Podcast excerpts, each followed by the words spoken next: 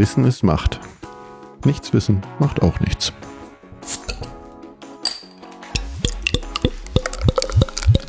Herzlich willkommen zu einer neuen Folge von Macht FM. Hallo Aline. Hallo Rebecca. Wir unterhalten uns mal über ein top aktuelles Thema, ne? Impfen. Ja. Wird ja gerade diskutiert über äh, die Impfpflicht für Corona, ja, nein, oder welche Option eigentlich. Aber ist ja gar nicht so neu, die Debatte.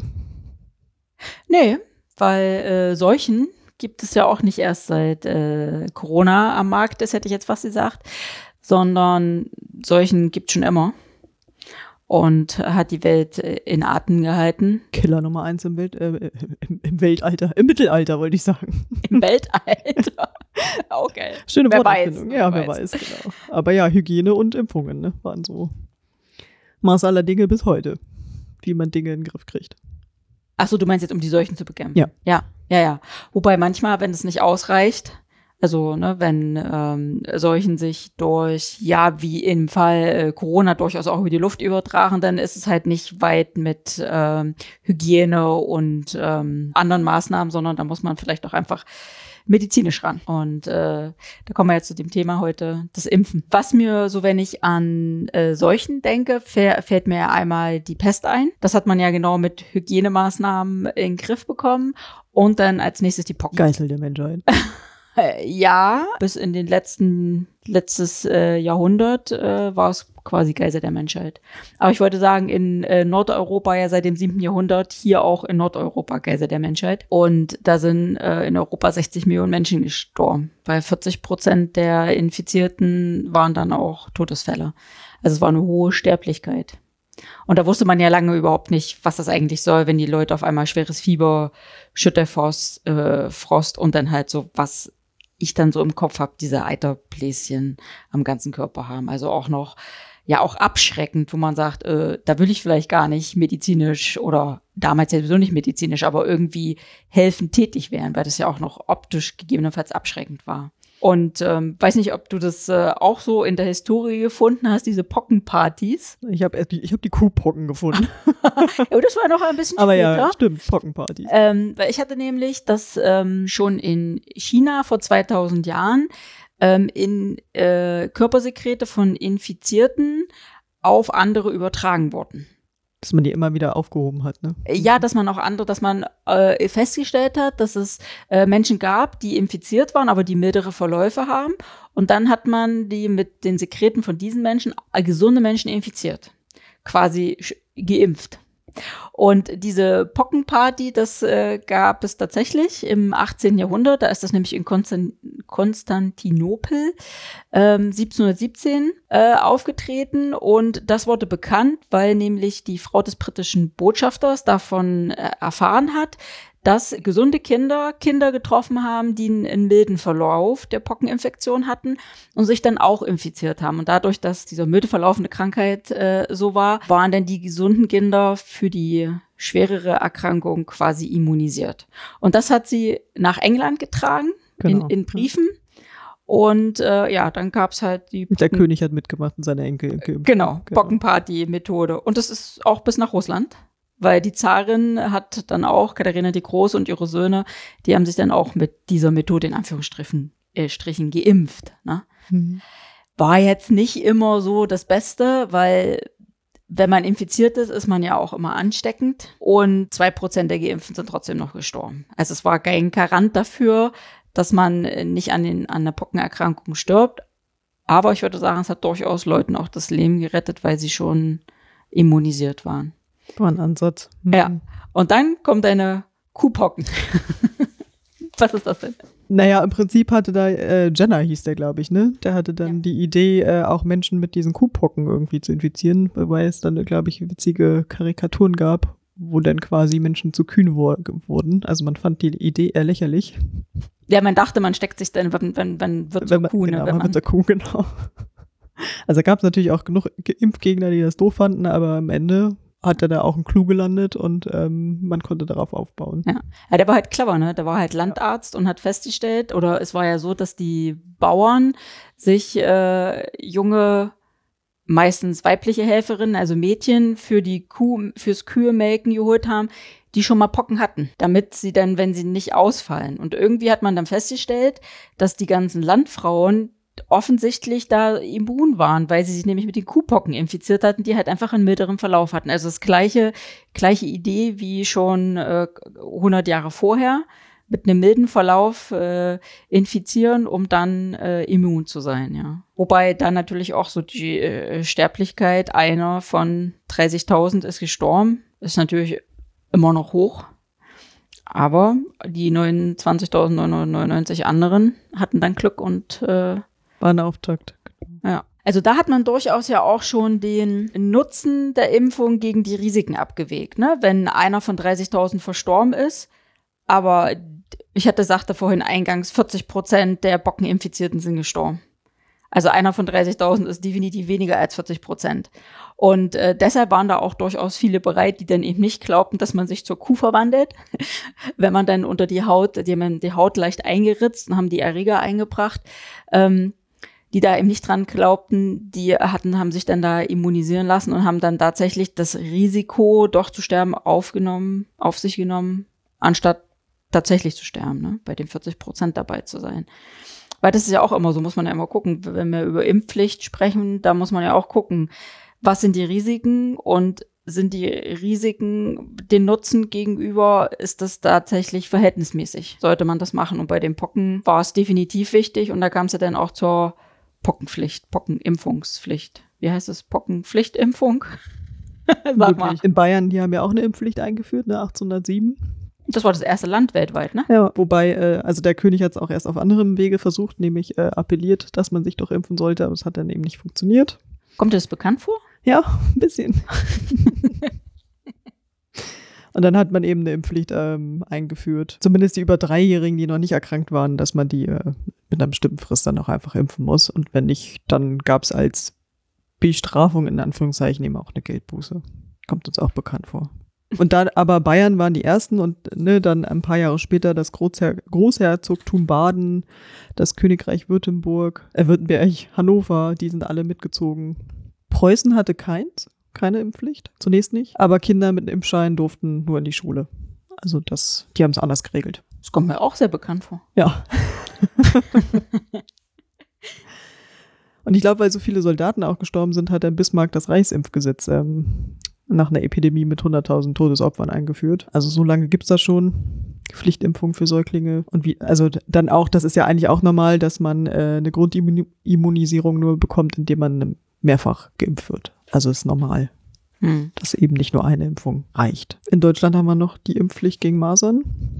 Deswegen kam uns das gerade so bekannt vor. Seit 2019 gilt ja dann auch für bestimmte Gruppen, ne, Schulen, für Kinder in Schulen, die Schulen besuchen, bei Tagesmüttern, Kitas, aber auch in Flüchtlingsunterkünften und dann eben für das medizinische Personal. Das ist ja irgendwie eine indirekte Impfpflicht, ne? Also wenn, wenn man sagt, äh, wenn mein Kind, also wir haben ja Schulpflicht und mein Kind darf nur mit Masernschutz an der Schule teilnehmen, somit ist ja irgendwie klar, ich muss es impfen lassen. Wobei ich denke, ich hatte irgendwo gelesen, dass tatsächlich Schulpflicht Impfpflicht schlägt. Weiß nicht, ich habe es noch, ich kenne es nicht, dass jemand von der Schule ausgeschlossen wird. Ich weiß auch von meinen Kindern, dass sie jetzt zum Ende des letzten Jahres die Impfausweise vorlegen mussten. Das haben sie einmal vermerkt. Ähm, auch wenn das Gesetz schon vor 2020 ist. Da gab es ja so eine lange Übergangsfrist und haben sich noch mal ein bisschen geschoben. Aber ich weiß, dass im Kindergarten aus dem Ort, wo ich komme, da werden definitiv keine Kinder mehr aufgenommen, die nicht den Masernschutz äh, vollends äh, nachweisen können. Das, äh, vorher gab es so eine Übergangsregelung mit der zweiten äh, Masernimpfung, dass dann halt ne, schon das Kind kommen konnte, obwohl es erst die erste Immunisierung hatte. Da droht ja dann tatsächlich Ausschluss aus dem Kindergarten. Aber ich kenne jetzt nicht, äh, dass jemand von der Schule ausgeschlossen wird. Das weiß ich nicht. Also das kann, weiß ich nicht, ob das hier eine Schule war, weil wir sind ja nicht betroffen, weil beide Kinder sind gegen Masern geimpft ist ja schon indirekt, ne? Und es betrifft ja alle Personen, die ab 71 geboren sind und in diesen, was wie du sagtest, Einrichtungen arbeiten. Ja, wir sind sowieso geimpft. ja, wir kommen ja aus dem Osten. Genau. Da gab es eine Impfpflicht für Polio, eine Kinderlähmung, Diphtherie, Masern, Mumps, Röteln. Eine Grippe war freiwillig. Wusste ich auch nicht. Habe ich auch nicht, aber alles andere habe ich logischerweise. Nur bei Pocken bin ich mir nicht so sicher. Ich habe eigentlich eine Narbe, aber ich habe äh, keinen Eintrag im, im Impfpass. Aber ich habe noch meinen DDR-Impfpass. Plus den neuen. Es ist interessant, dass, äh, dass du eine Pockenimpfung hast, weil die war nur Pflicht. Na, nur vielleicht. Ich habe, wie gesagt, 82, es steht nicht. 83. Genau, es steht auch nicht drin. Ja. Deswegen denke ich, ich habe keine, aber ich habe eine Narbe. Ja gut, vielleicht ist die von einer anderen Impfung. Pockennarbe haben eigentlich die, die alle schon so um die 50 sind. Das ist ja eine geplante Infektion und dann wird das, hat sich an dieser Stelle so eine kleine Pustel gebildet. Deshalb haben so die alle da so ihren, ihre kleine kreisrunde Narbe. Also ich habe sie nicht. Und ich bin auch in den 70ern geboren. Ich war mir auch lange immer nicht sicher, ob ich äh, die Rötelnimpfung habe. Also Masernimpfung, äh, äh, wirst du auch gekriegt haben, hat man ja mit Mumps, Masern, Rötern, ist ja so eine Dreifachimpfung, wird ja ganz oft äh, kombiniert, also MMR. Da war ich mir lange nicht sicher, ob ich die hatte, weil da wurde ich gefragt, als ich schwanger geworden bin, ob ich äh, gegen Röteln geimpft wurde. Und da habe ich tatsächlich einfach eine zweite Impfung bekommen, weil ich habe meinen alten Impfausweis nicht gefunden. Also ich bin geimpft worden, ich habe, ich hab, der ist mittlerweile wieder aufgetaucht, ich habe das nachgeguckt. Doch erste und zweite Masernimpfung habe ich und Röteln auch. Ja, und aber da habe ich einfach diese zweite gekriegt. Und wenn man heute beim bei der STIKO, das ist ja die äh, ständige Impfkommission, die gibt ja auch Empfehlungen raus. Und wenn man da heute nachguckt, weil wir sprachen ja gerade von dem äh, Masernschutzgesetz, wo sich ja dann äh, Mitarbeitende in diesen Einrichtungen auch impfen lassen müssen.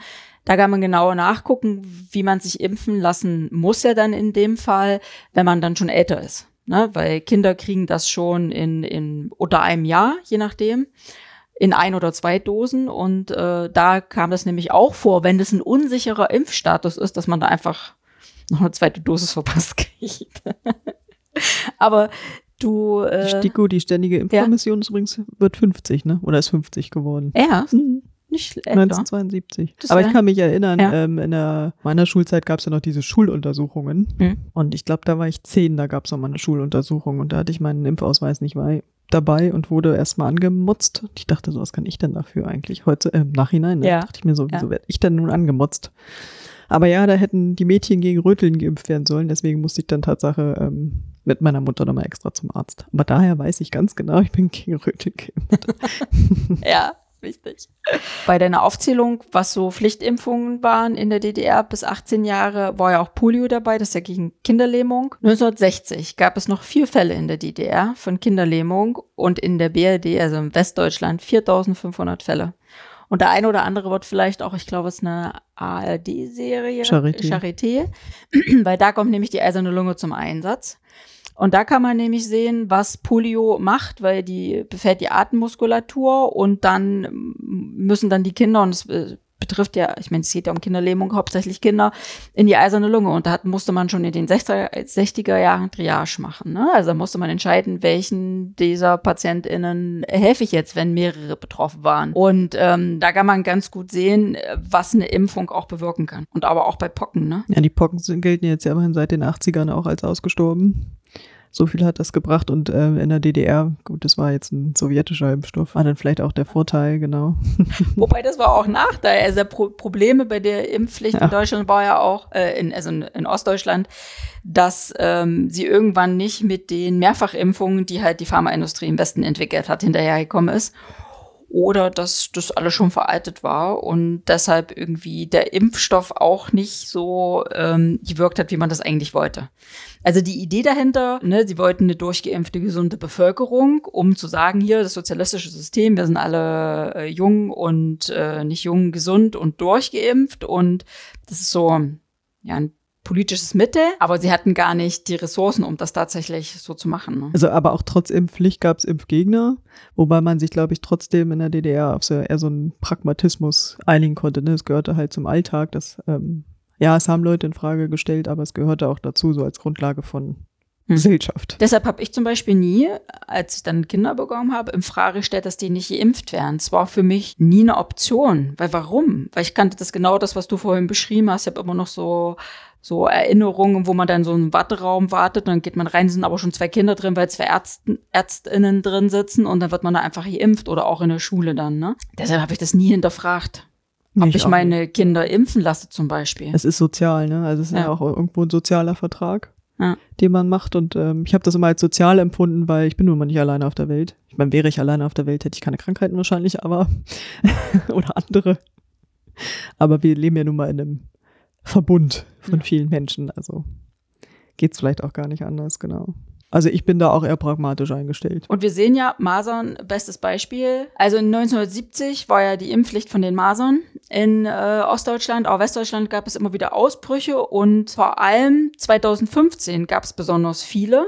Da gab es irgendwie 2000, über 2400 Fälle, was sehr viel ist, weil sonst sehr wenige äh, da waren. Und deshalb hat man sich nämlich dann auch überlegt, wieder dieses Masernschutzgesetz einzuführen und weltweit, wir gucken ja nachher auch noch mal, was so eigentlich alles so weltweit äh, passiert, da gibt's ja weiterhin auch immer noch hohe Masernfälle. Hätte man mit einer Impfpflicht einfach auch schon eindämmen können, also auch in Europa, aber das macht man jetzt mit dem Masernschutzgesetz, versucht man das. Aber weil du oder wir Charité angeführt haben mit Polio, wir können auch nochmal die erste Staffel empfehlen. Da ging es nämlich los mit Robert Koch. Ne, Robert Koch Institut gibt's auch seit 1896. Robert Koch hatte sich mit Tuberkulose auseinandergesetzt und wollte dafür ja einen Impfstoff eigentlich abfinden. Und äh, Paul Ehrlich, die waren da mit am Institut und, ähm, und Behring, Emil von Behring, die hatten sich dann mit Tollwut, Cholera, Diphtherie, mit den ganzen Sachen auseinandergesetzt und dafür ja auch die Impfstoffe erfunden. Hm. Das fand ich auch ganz interessant, also wie da der Forschergeist war und wie sie das so gemacht haben, also hochinteressant. Der Emil von Behring hat ja den Nobelpreis für Medizin bekommen, für Diphtherie, Für ne? Diphtherie, Ja. ja. Also manche sagen ähm, immer so, ja, ist das nicht schon 100 Jahre her? Ich denke so, naja, Moment mal, das war ja vor, also knapp 100 Jahren, dass er das erfunden hat. Bis dahin war das auch eine Geißel von Kindern. Ja, ja, und ab 6, also schön. 1936 gab es erst den Impfstoff. Also nur weil er 1901 hat er den Nobelpreis dafür bekommen, aber der Impfstoff selbst wurde dann erst ab 1936 eingesetzt. Und Ah. Diphtherie möchte man auch nicht haben, ne? Das die, äh, war da im 19. Jahrhundert häufigste Todesursache bei Kleinkindern. Ja, genau. Das meine ich. Das ist auch eine Geißel, genau, ist auch echt fies. Aber übrigens gibt es auch ein Gesundheits-, also das kaiserliche Gesundheitsamt gibt es auch schon seit 1876. Also es baut sich so auf, ne? Dann gab es eben das Robert-Koch-Institut, das Paul-Ehrlich-Institut. Die STIKO baute sich so auf. Aber du hast ja gerade schon weltweit an, äh, angeführt. Merkt man jetzt auch mal bei, bei dem Corona-Impfstoff, ne? Ähm, da ging so der Wettlauf dann los. Also Corona hat ja auch ein paar äh, weltweite Dinge zutage befördert, um mal darauf zu kommen. Impfstoffknappheit hatten wir ja nun am Anfang, beziehungsweise überhaupt den Wettlauf ein zu erfinden. Dann hatten wir Patente und ähm, dann haben sich, hat sich quasi die westliche Welt erstmal alles eingeheimst, was äh, so, was nicht nied- und nagelfest war und einfach eingekauft. Also ich habe jetzt hier noch ein paar ältere Zahlen. Ne? Im September 2020 ähm, hatten, hatte der Westen sozusagen 51 Prozent der Impfstoffe durch Exklusivverträge gesichert, obwohl sie ja eigentlich nur 13 Prozent der Weltbevölkerung überhaupt ausmachen. Und das merken wir ja auch immer, dass es jetzt wieder neuere Varianten gibt, weil einfach nicht die ganze Welt zwingend mitgeimpft wird. Also 2021 gab es 6 Milliarden Impfdosen. Davon hatte die USA 2 Milliarden und die EU, EU eine Milliarde. Ne, wer, wer lässt sich ja einfach eigentlich impfen? Wer hat das Privileg eigentlich auch, sich impfen zu lassen? Also es gibt eben Impfskeptiker, die das nicht möchten oder auch komplett ablehnen. Und ähm, es gibt Menschen, die vielleicht geimpft werden möchten, aber es ist überhaupt nicht möglich. Oder auch Tests oder so, ne? Das äh, fehlt ja alles. Also sind jetzt nicht nur, ist ja jetzt nicht nur rein der Impfstoff, sondern auch alles andere, was, äh, wo, wo es einfach rudimentäre Gesundheitsversorgung gibt. Wobei eigentlich ja natürlich die reichen Länder auch eine Verpflichtung haben, sich da zu kümmern und auch zu unterstützen. Es gibt auch eine Impfstoffplattform, nämlich COVAX. Das ist so ein Fonds, wo staatliche und private Geldgeber sind, sage ich mal im Groben. Und da werden Impfstoffe dann eben an die teilnehmenden Länder verteilt. Aber im Prinzip haben die Reichen, wie gesagt, eben den verfügbaren Impfstoff ja aufgekauft. Deswegen ist das so ein bisschen schwierig. So ist das halt eigentlich viel. Ne? Und äh, was kann man eigentlich dagegen tun? Zum Beispiel die Patente aufheben. Das ist eigentlich ähm, was ich auch immer wieder gelesen und gehört habe, dass ähm, die meisten, die Impfgerechtigkeit fordern, das fordern, dass diese Patente aufgehoben werden. Also es gibt ein Übereinkommen über handelsbezogene Rechte des geistigen Eigentums. Ich habe mir in Klammern aufgeschrieben, TRIPS. Dort?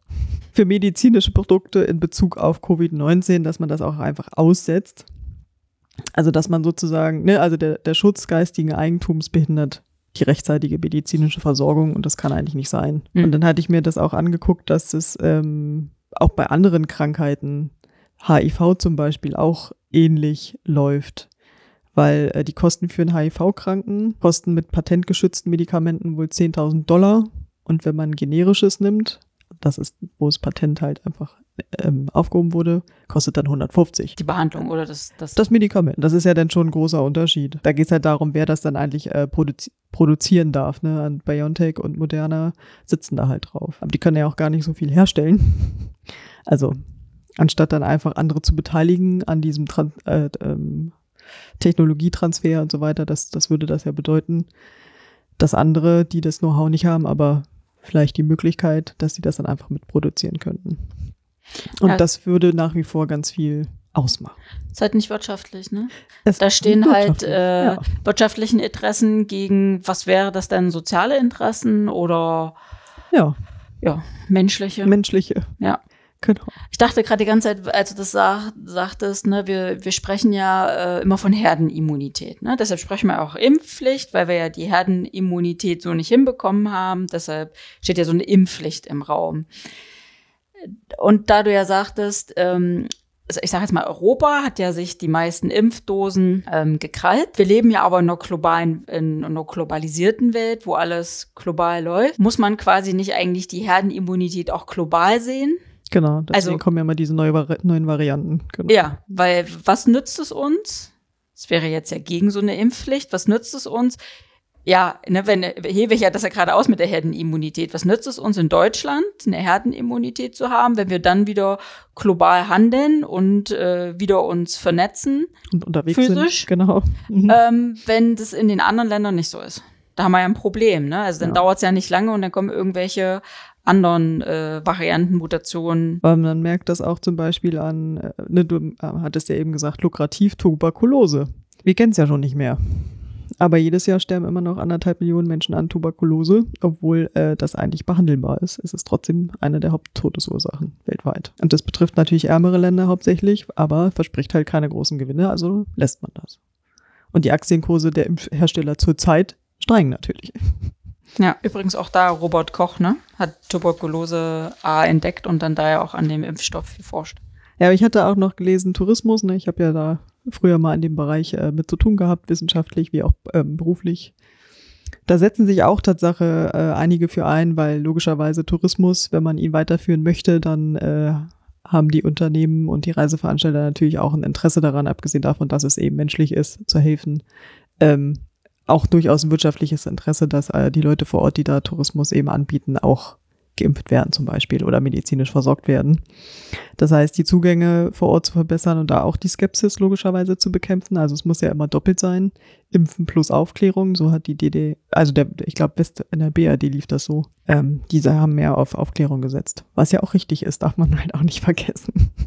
nicht nur, nicht nur Zwang oder, oder Pflicht, sondern eben auch ähm, natürlich die, für die Aufklärung zu sorgen. Ähm, in Namibia gab es wohl eine Impfkampagne, die ganz erfolgreich war. Die hat Gebico und Futuris, das ist also ein Reiseveranstalter und ein Reiseverband, ähm, die haben das da mitbegleitet. Und dass man zum Beispiel auch die Tourguides als Multiplikatoren dann benutzt. Die Reiseleiter oder Reiseleitungen sind sowieso eigentlich immer Multiplikatoren für alles, also warum nicht auch für Impfen? Ne, und man, man könnte ja auch, also dass die Unternehmen zum Beispiel Impfdosen spenden, das hatten sie dann angeregt. Die hatten da, glaube ich, auch einen Fachworkshop zu medizinisches Equipment und so weiter und so fort. Also da haben sich auch wirklich der Deutsche Reiseverband, ist ja ein sehr großer Reiseverband, sich da zu mehr Impfgerechtigkeit einfach aufgerufen. Ne? Nicht nur der Tourismus interessant, äh, sondern ich hatte auch noch gelesen, äh, oder, oder ich glaube, das, das hatte ich geschaut, Fledertierarten. Es gibt tausend verschiedene Fledertierarten und hier bei Corona äh, gab es ja auch die Theorie, ob das nicht äh, von einer Fledermaus übertragen wurde. Und die tragen so viele Viren, dass sie so, äh, dass sie eine richtig gute Immunabwehr haben und sie gelten als Trainingscenter für Viren. auch geil. Ja, da können sie erstmal sich ausprobieren. Ja, ja, ne? genau. Die greifen immer wieder an, dann gibt es eine Immunreaktion, dann greifen sie wieder an und so weiter und so fort. Also wenn ich die Fledermaus erledige, dann kann ich weitergehen. Aber es ist interessant, ne? Da, Ja. da muss ich ein bisschen schmunzeln. Also Bei wir lachen tausend jetzt gerade, ne? Donnerwetter. Wir lachen jetzt gerade. Aber Ja. Was sieht man da auch wieder? Der Mensch greift so weit in die Tierwelt ein, dass wir genau dann mit den Tieren in Berührung kommen und dann äh, die Ja. Fledermaus hat überlebt, wir aber nicht so ungefähr. Ne? Wir sind zu nah und Hm. genau, und dann spielt vielleicht Hygiene auch doch nochmal eine andere Rolle. Du sprachst vorhin von den Tourguides, die Aufklärung machen. Das ist ja aktuell ist ja gerade die äh, Debatte im Bundestag zur Impfpflicht, zur Corona-Impfpflicht in Deutschland. Und da ist ja eine Idee zu sagen, Impfpflicht für alle ab 18. Also Aufklärung und Impfpflicht beinhaltet das. Die zweite Variante sieht dann vor Aufklärung und Impfung für ab 50-Jährige. Und äh, dann gibt's noch einen dritten Antrag, das wäre dann keine Impfpflicht. Das ist ja gerade das, was Sie äh, debattieren im Bundestag, um genau äh, das, die Herdenimmunität anzustreben, also in Deutschland, ähm, die wir vorhin ähm, angesprochen haben, um halt sich selbst vor Ansteckungen zu schützen, aber und, und vor schwerer Erkrankung, aber auch andere, also nicht, ich nenne sie jetzt mal nicht impfbare Menschen. Ne? Das äh, gibt ja auch das Wort vulnerable Gruppen. Ne? Mhm. Ähm, und außerdem, um das Gesundheitssystem nicht zu äh, überlasten und auch nicht die Intensivstation. Das ist ja, warum wir jetzt da irgendwie debattieren, weil die Herdenimmunität haben wir halt auf freiwilliger Basis nicht hingekriegt. Da könnte man jetzt sagen, war die Aufklärung nicht in Ordnung, weil als du das vorhin sagtest, auch mit der Aufklärung, dachte ich so, ja, aber im letzten Jahrhundert in Westdeutschland kann die Aufklärung nicht so super gewesen sein, weil es gab immer wieder Epidemien, nicht Pandemien, sondern Epidemien, die immer äh, Kinder getroffen haben. Offensichtlich schien da die Aufklärung nicht so gut zu sein, dass man halt selbst sagt, Mensch, da ist der Nutzen dieser Impfung viel, viel höher als das Risiko, da schwer zu erkranken oder sogar dran zu sterben. Also da, das ist ja die Debatte. So wir gucken, wo sie uns hinführt. Diese Teilimpfpflicht in den Gesundheitsbereichen, nenne ich es mal, die gibt's ja jetzt schon. Wobei, das ist ja in meinen Augen ein bisschen wischiwaschi, weil die Durchsetzung wird auf die Gesundheitsämter abgewälzt und die machen das in Abwägung, wenn ein äh, Mitarbeiter oder eine Mitarbeiterin in einem Pflegeheim zum Beispiel noch nicht geimpft ist darf der, darf der oder diejenige aktuell ja nicht mehr da weiterarbeiten. Das entscheidet aber von Fall zu Fall das Gesundheitsamt, weil diese Durchsetzung dieses aktuell geltende Impfpflicht in diesen Bereichen setzt das Gesundheit, Gesundheitsamt durch und das entscheidet von Fall zu Fall. Wenn die Einrichtung belegen kann, dass diese Person wichtig ist für den, für die Aufrechterhaltung des Betriebes, dann sagen die nicht, du musst dich impfen lassen oder du musst gehen also sie setzen denjenigen nicht unter Zwang, sondern kann weiterarbeiten. Also es ist so ein, es ist halt nichts, also in meinen Augen nichts Halbes und nichts Ganzes. Deshalb finde ich, es war, ist jetzt der falsche Ansatz, zu sagen, nur so ein Teil. Also wenn denn doch Impfpflicht, ne, wo man sagt, äh, gegebenenfalls dann alle oder was auch einfach nachvollziehbar ist. Ne? Also es ist auch nachvollziehbar, was also man die, sich da Die Umsetzung hat. wird ja auch interessant. Was sind genau. dann die Sanktionen, beziehungsweise wie will man das dann eigentlich alles verarbeiten, ja. diesen Datenboost, genau. Ja, und da, da kommen wir ja dazu, äh, äh, wer kontrolliert das? Also wo steht, wer, wer geimpft ist? Ich meine, äh, klar hat äh, der, jeder, der, jeder und jede, der geimpft ist, hat einen Impfpass. Aber äh, den habe ich nicht immer mit dabei, weil ich habe ja, ich hab ja noch den aus DDR-Zeiten, der ist schon sehr abgekrabbelt. Ähm, der, ne, wie sieht der dann aus, wenn du den immer mit dir rumtragen würdest? Deshalb Corona-Impfung kann man ja, hat man ja heute auch digital, deshalb ja den digitalen Impfpass. Ja, international kann ja auch nicht jeder lesen. Genau, genau aber so ein Impfregister, das will keiner führen, die Krankenkassen wollen es nicht führen.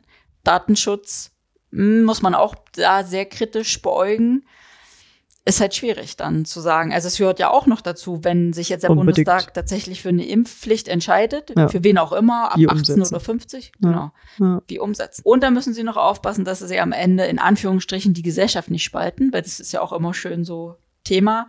Wobei ich finde, Medienberichte oder wie die Medien berichten, die spalten im Prinzip die Gesellschaft, weil man könnte auch immer montags in, in, den Nachrichten bringen. 97 Prozent der äh, in Deutschland wohnenden Menschen sind heute zu Hause geblieben.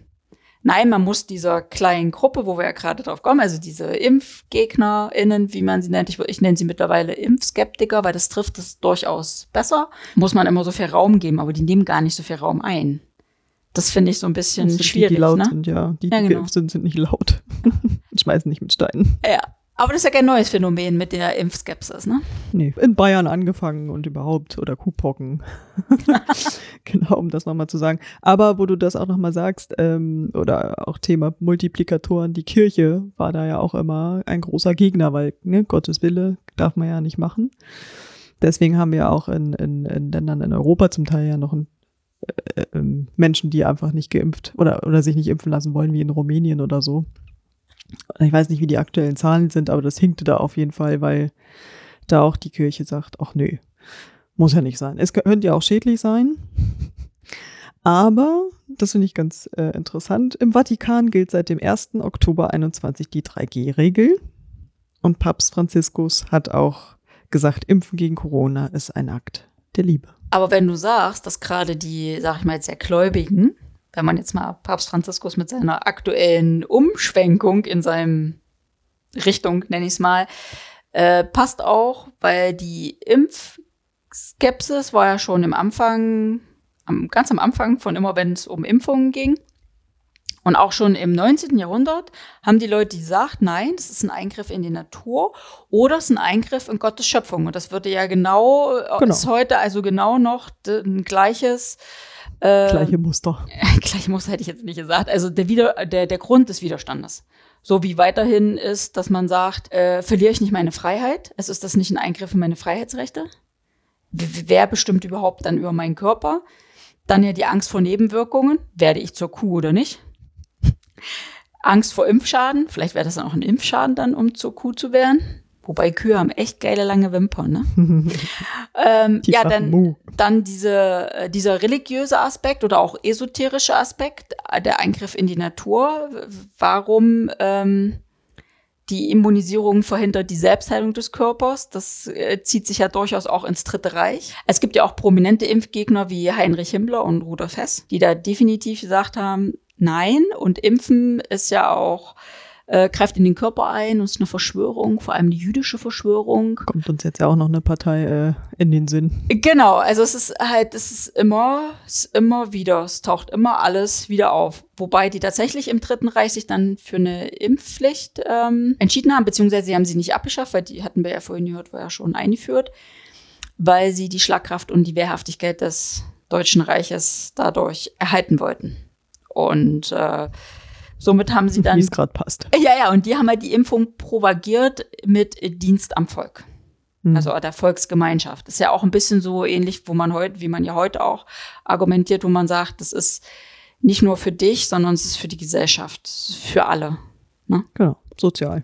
So irgendwie, es wiederholt sich alles. Ne? Wir hatten heute schon so oft Dinge, die schon 100, 150, 300 Jahre her sind und die eigentlich total immer ins aktuelle Geschehen passen. Bin gespannt, wie sich der Bundestag entscheidet und auch, wie sie es A kommunizieren. Das ist ja auch so eine Sache, einmal falsch kommuniziert, ist einfach mein, in meinen Augen das Kind schon im Brunnen gefallen und was draus wird. Also, in diesem Sinne.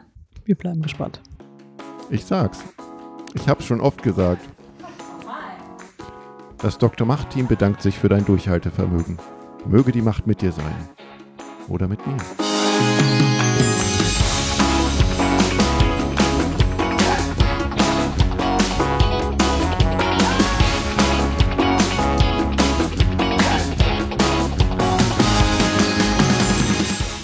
Kann ich mich hören. Oh, du nimmst mich schon auf. Bin ich laut genug? Ich glaube nicht.